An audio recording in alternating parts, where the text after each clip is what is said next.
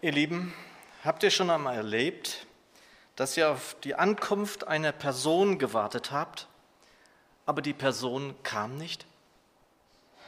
Ihr wartetet umsonst, denn die Person war schon vorher eingetroffen.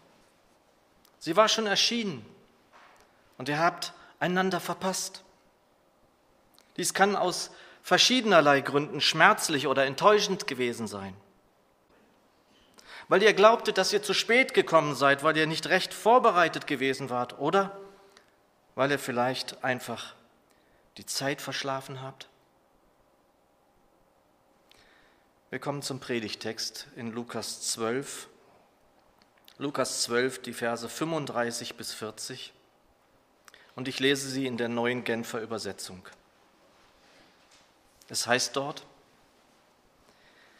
Haltet euch bereit und sorgt dafür, dass eure Lampen brennen. Seid wie Diener, deren Herr auf einem Fest ist und die auf seine Rückkehr warten, damit sie ihm sofort aufmachen können, wenn er kommt und an die Tür klopft. Glücklich zu preisen sind die Diener, die der Herr wach und bereit findet, wenn er kommt. Schurz umbinden und sie zu Tisch bitten, und er selbst wird sie bedienen. Vielleicht kommt er spät in der Nacht oder sogar erst gegen Morgen.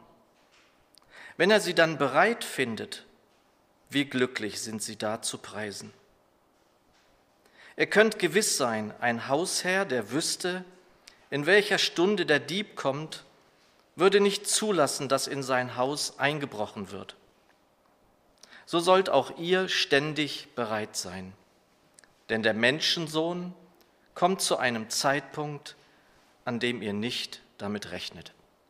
Ich möchte beten.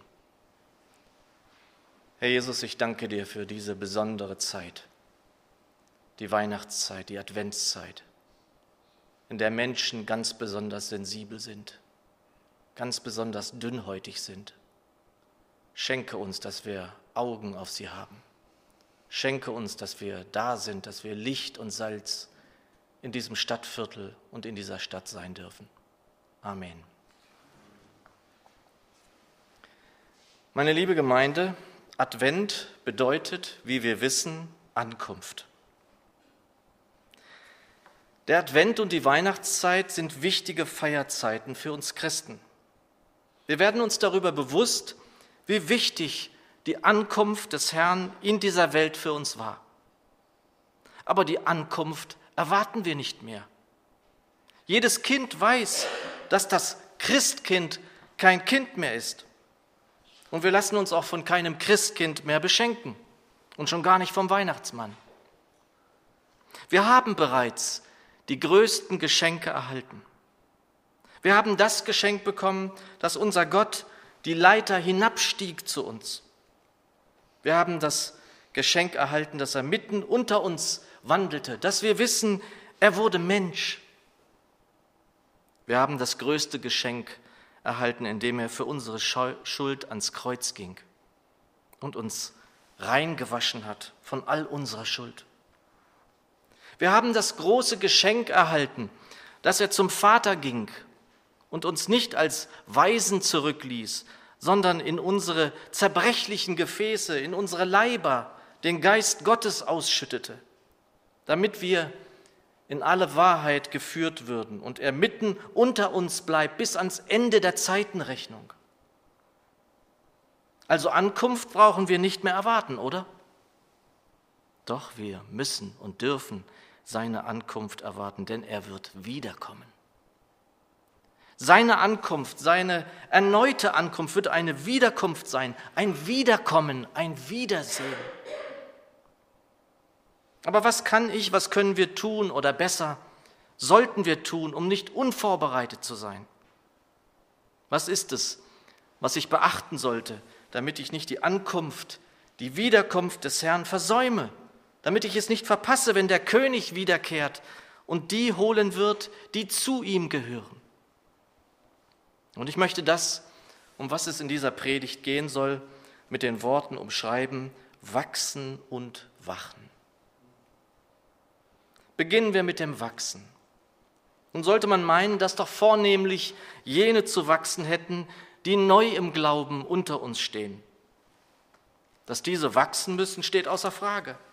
Und da lacht natürlich mein Herz, vielmehr es steht voller Freude, denn ich denke sofort an die sieben Geschwister, die der Herr in diesem Jahr allein durch Taufe dieser Gemeinde hinzugetan hat. Ganz sicher sind alle sieben Täuflinge in diesem Jahr sich darüber bewusst, dass sie wachsen müssen.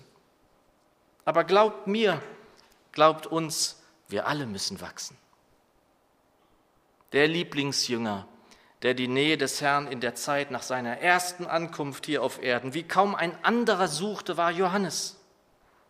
Und er sagt in Johannes 3, Vers 30 diesen auch für uns so wichtigen Satz über sein Verhältnis zu Jesus. Er muss wachsen, ich aber muss abnehmen. Und das klingt vielleicht verwirrend, ist aber wie so vieles im Reich Gottes und auf unserem Glaubensweg eines der wohl wichtigsten Geheimnisse und Erfahrungen überhaupt. Wir wachsen, wenn wir abnehmen und er, der Christus, in uns zunimmt. Wir wachsen dann, wenn Jesus uns alles in allem wird. Wir wachsen dann, wenn wir auf Jesus schauen und immer mehr Raum geben für seinen Geist, für sein Wirken in uns und an uns. Und es ist wohl am besten umschrieben mit eben jenem Wort, das mir in den vergangenen Jahren immer wichtiger geworden ist, Hingabe. Bist du, bin ich dem Herrn Jesus ganz ergeben, habe ich ihm alles gegeben, und dies nicht nur einmal, dann wird er in uns, in mir, in dir zunehmen. Und nimmt der Herr immer mehr Raum in dir, dann wirst du wachsen. Und alles beginnt schon allein damit, dass dein Herz höher schlägt, wenn du nur seinen Namen hörst. Steigt deine Pulsfrequenz, wenn du diesen Namen hörst, Jesus Christus? Ist da eine Freude in dir, wenn du dich in seine Nähe begibst? Weißt du dich angenommen und geliebt wie nie zuvor? dann ist es in der Tat Jesus, der in dir lebt, der in dir wirkt durch den Heiligen Geist, der uns gegeben ist. Und bei all denen, die in diesem Jahr dem Himmel, dem Herrn und uns die Freude bereiteten und uns Zeugen sein ließen, bei ihrer Taufe war dies zu spüren, ohne eine einzige Ausnahme. Da war große Freude, die sogar merklich anstieg, als der Tag der Taufe nahte. Und als es dann geschehen war, war die Freude umso größer. Und sollten wir uns da auch in unserer Lehre, unserer Verkündigung und Rede tausendfach wiederholen, so gibt es keinen anderen Weg als den Weg selbst, Jesus Christus. Sieh auf Jesus und du wirst wachsen. Vertrau ganz auf ihn und du wirst unweigerlich wachsen. Gib dich immer wieder ganz ihm hin und du wirst ganz sicher wachsen. Er ist in unserem Glauben das Fundament. In ihm allein ist die Fülle zu finden. Und suche nirgendwo anders. Versuch's erst gar nicht. Und da glaube einem, dessen Leben zu einem viel zu großen Teil durch die Suche dessen buchstäblich vergeudet worden ist. Es ist in keinem anderen das Heil zu finden. Und Paulus findet, wie fast immer, Worte, die eine Stärke haben, die nur der Geist Gottes geben kann und somit zur alleinstehenden Wahrheit führen. Römer 11, 36. Denn von ihm und durch ihm und zu ihm sind alle Dinge. Jedoch, ihr Lieben, dieses beschriebene Wachsen klingt ja beinahe nach einem Prozess, in dem wir nahezu untätig sind. Und ganz sicher ist es so, dass unsere Verwandlung geschieht. Ja, sie vollzieht sich. Wir können sie wohl nicht wirklich forcieren, sie nicht beschleunigen. Wir brauchen ja auch Geduld. Er allein bemisst die Zeit, in der es an uns und in uns geschehen lässt. Und manchmal scheint es still zu stehen. Oft Vielleicht sehr oft denken wir, dass sich gar nichts tut in uns. Und da scheint es mir wichtig zu wissen, dass wir selbst dies gar nicht so sehr wahrnehmen können. Vielmehr ist es oft so, dass andere an uns erkennen, dass der Herr an uns und mit uns arbeitet und uns verändert. Und dennoch steht vor jenem Prozess, vor jener Verwandlung die willentliche Entscheidung dazu, uns auszuliefern. Und auch wenn wir unser Leben vor der Taufe dem Herrn ausliefern, uns hingeben, so wird dies im Laufe unseres Glaubenslebens wieder und wieder nötig sein. Die Auslieferung vor der Taufe war und ist sicher eine einmalige Sache. Aber dennoch erleben wir in unserem Leben mit ihm, in unserer Nachfolge, dass wir erneut umkehren müssen, dass wir auf Wege abgekommen sind, die nicht seine Wege sind, dass wir zu unbarmherzig mit anderen, aber auch mit uns selbst waren oder aus anderen Gründen, dass wir eben zu Zeiten ihn doch nicht haben Herr sein lassen und so liefern wir uns erneut aus. Ein Leben, das ihm geweiht ist, ist ein Leben in ständiger Hingabe.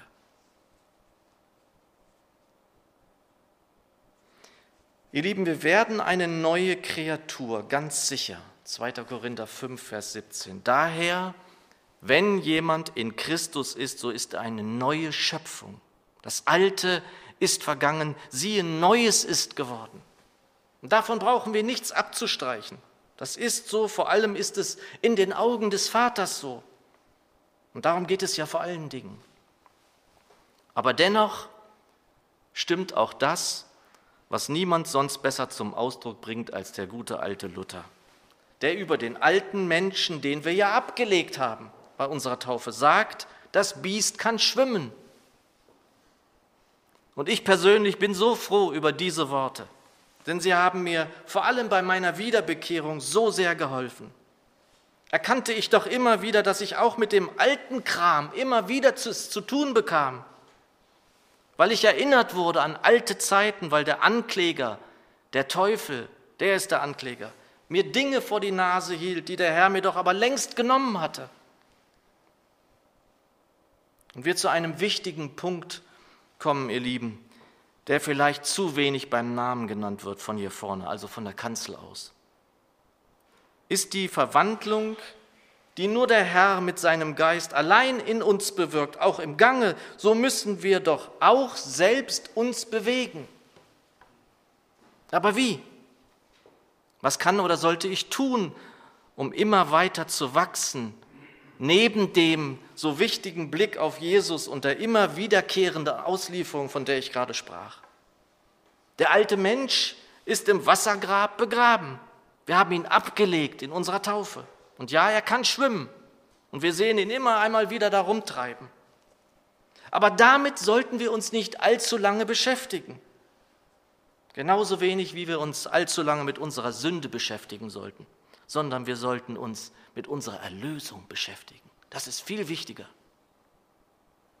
Und an dieser Stelle und in dieser Frage verhält es sich sehr ähnlich.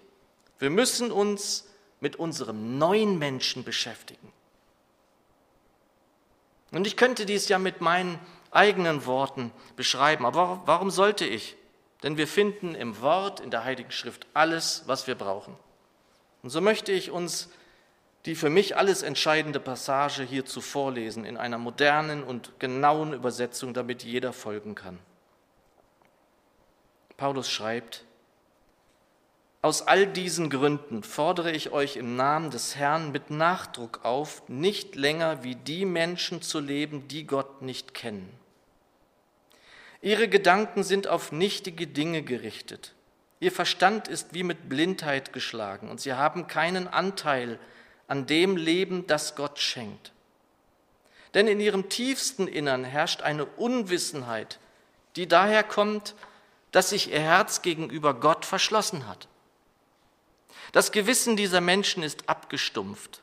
Sie haben sich der Ausschweifung hingegeben und beschäftigen sich voller Gier mit jedem erdenklichen Schmutz. Ihr aber habt bei Christus etwas anderes gelernt oder habt ihr seine Botschaft etwa nicht gehört? Seid ihr etwa nicht in seiner Lehre unterrichtet worden, in der Wahrheit, wie sie in Jesus zu uns gekommen ist? Dann wurdet ihr aber auch gelehrt, nicht mehr so weiterzuleben, wie ihr bis dahin gelebt habt, sondern den alten Menschen abzulegen, der seinen trügerischen Begierden nachgibt und sich damit selbst ins Verderben stürzt. Und ihr wurdet gelehrt, euch in eurem Geist und in eurem Denken erneuern zu lassen und den neuen Menschen anzuziehen, der nach Gottes Bild erschaffen ist und dessen Kennzeichen Gerechtigkeit und Heiligkeit sind, die sich auf die Wahrheit gründen.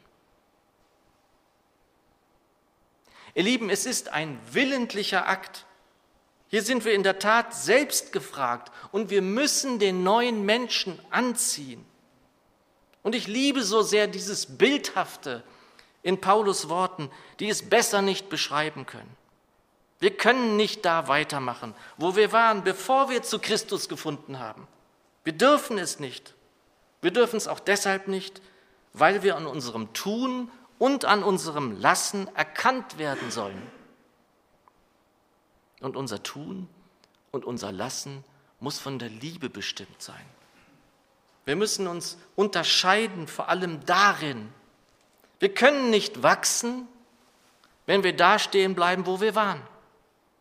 Wachstum ist ein Gehen nach vorne. Und dieses Gehen geschieht auf einem Fundament, auf dem Weg. Und dieser Weg ist Christus. Sind wir immer mehr in Christus und ist er immer mehr in uns, dann muss unser altes Leben, unser alter Mensch abgelegt werden. Das kann der Herr für uns nicht tun. Das müssen wir tun. Und wir können auch nicht wachsen, wenn da eine Sünde ist, die zwischen uns und dem Herrn nicht genannt oder ausgeräumt ist. Vielleicht auch eine jener Lieblingssünden, die so hartnäckig uns von ihm abhalten, uns von ihm fernhalten wollen. Gibt es etwas in deinem Leben, über das du nicht beten kannst? Gibt es etwas, über das du nicht mit deinem Herrn sprechen kannst? Dann siehst du einen möglichen Grund für mangelndes Wachstum. damit der Herr in uns Raum gewinnt, und zwar immer mehr, müssen wir selbst auch diesen Raum mit Gutem füllen. Ich kann nicht abnehmen und erwachsen in mir, wenn ich mich in meinem Alltagsleben mit ihm kaum oder gar nicht beschäftige. Das ist eine Unmöglichkeit. Angefangen mit der Schrift. Ich kann nicht wachsen, wenn ich die Lehre, die entstanden ist durch das Entstehen des neuen Menschen, nicht fülle mit seinem Wort, wenn ich sie nicht füllen lasse mit seinem Geist.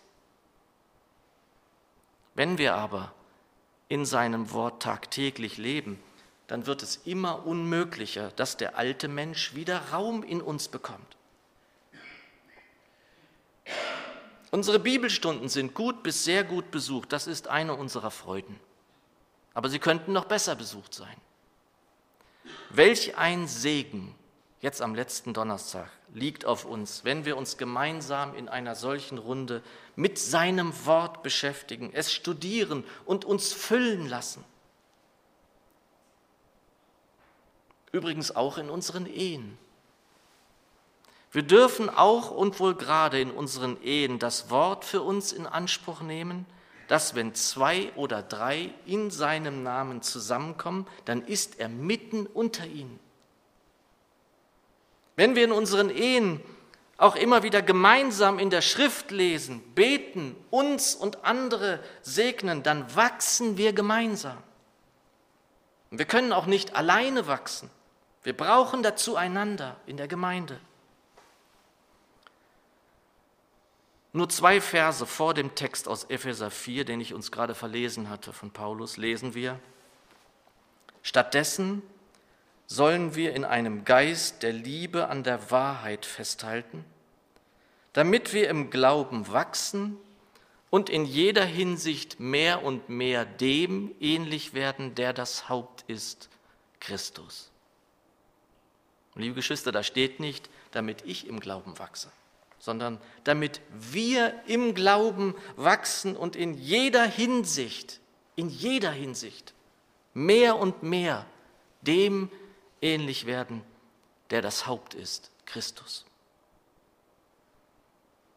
Wir werden wachsen, wenn wir uns immer wieder dem Haupt der Gemeinde hingeben, Christus. Jeder für sich und als Gemeinde. Wir werden wachsen, wenn wir Raum schaffen, wenn wir den alten Menschen liegen lassen und den neuen Menschen anziehen. Und dies geht nur, wenn wir uns füllen lassen durch seinen Geist, durch sein Wort, durch einander erbauen mit Psalmen, mit geistlichen Liedern und mehr. Den neuen Menschen müssen wir anziehen. Ihr Lieben, das Thema war ja Wachsen und Wachen. Und darauf will ich auch noch kurz eingehen. Das Wachsen gilt für den Anfänger im Glauben wie auch für den Erfahrenen. Es ist mit dem Wachen kaum anders, wenngleich die Erfahrung uns helfen wird, die Zeichen vielleicht besser zu deuten. In Gethsemane sollten die Jünger wachen, als der Herr beten ging.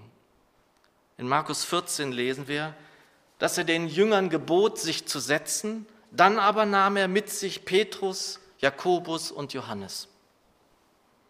Und auch die erfahrenen drei Jünger schliefen, als der Herr zurückkam, obwohl er zu Tode betrübt war.